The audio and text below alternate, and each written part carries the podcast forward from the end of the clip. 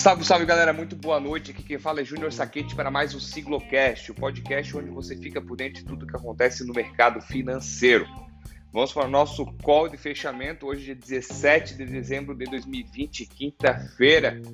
Cheguei energizado aqui para gravar o call de fechamento. Acabamos de gravar o nosso episódio bônus de final de ano com uma pessoa super conhecida no mercado financeiro, que saímos até empolgados dessa, dessa live. Semana que vem vocês vão saber quem, quem é a, a, a figura do mercado financeiro e qual dia será postado essa, esse podcast, essa conversa aí que tivemos com três sócios e a tal figura sobre o que aconteceu em 2020, a perspectiva para 2021, um recado para quem está começando a investir, vai ser bem interessante. Como eu brinquei na, no, próprio, no próprio podcast, é, quem não conhece nada de investimentos, se escutar do começo ao fim, vai entender o que, que é, vai entender como funciona, vai ficar tranquilo, vai entender um pouco mais do que a gente fala. Foi, foi sensacional. Uma, cara, uma escola é sempre uma.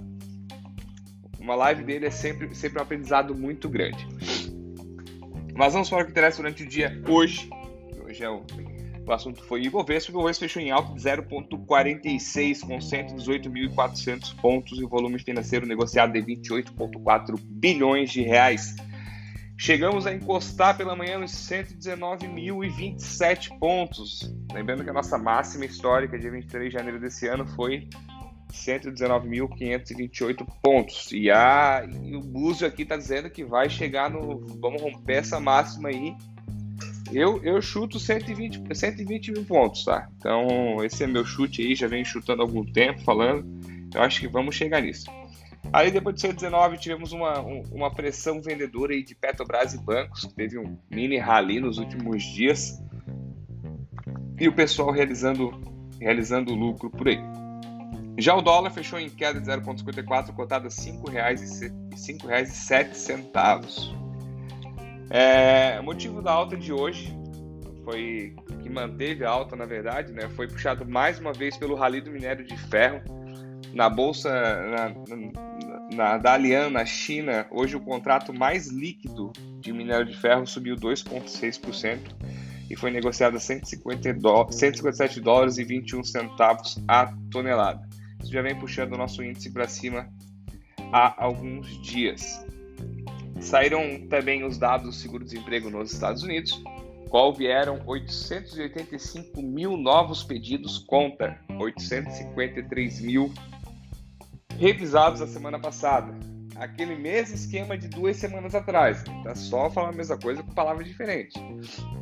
Ah, esperávamos a queda. Pô, se caísse, beleza, tá caindo, a economia tá voltando. Se veio alto como veio agora, cara, que bom. Assim, os governantes lá, o Congresso vai, vai ver que a economia tá demorando a voltar e então eles vão aprovar logo o pacote de estímulos. Esse é o pensamento dos investidores hoje, que fez as bolsas por lá subirem também.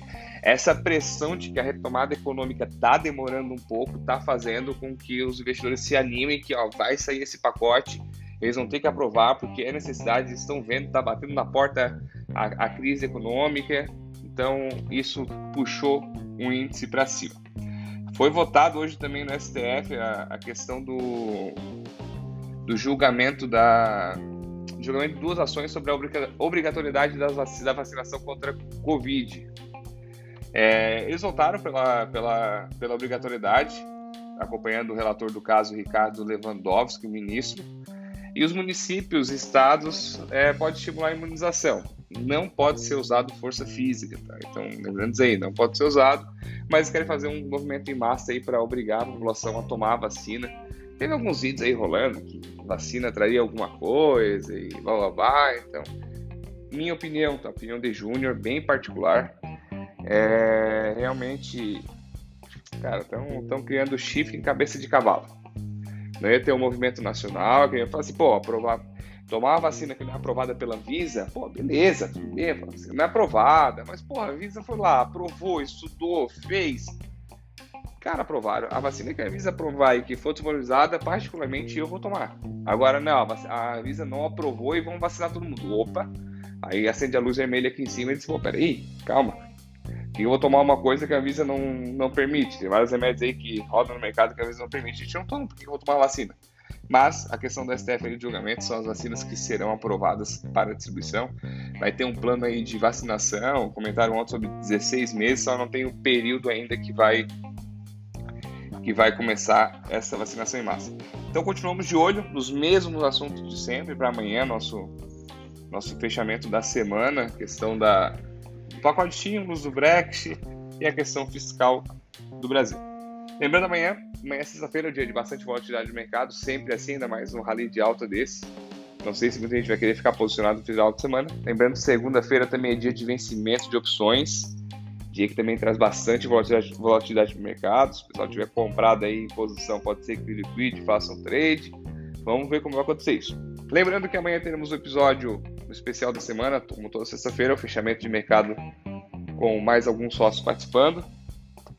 Aguardo vocês amanhã no nosso Morning Call para ver o que essa madrugada e o que os mercados vão abrir durante. Quando todo mundo dorme, a... o dinheiro não para de funcionar. Vamos ver o que vai rolar para a perspectiva de amanhã. Não deixe de nos seguir nas redes sociais, arroba Investimentos no Instagram. Em nosso canal no YouTube, se inscreve lá, ativa a sinetinha que vai pintando vídeo toda hora sobre economia, mercado financeiro e tudo mais que você precisa saber. Nosso canal é Sigla Investimento. Um abraço e até amanhã.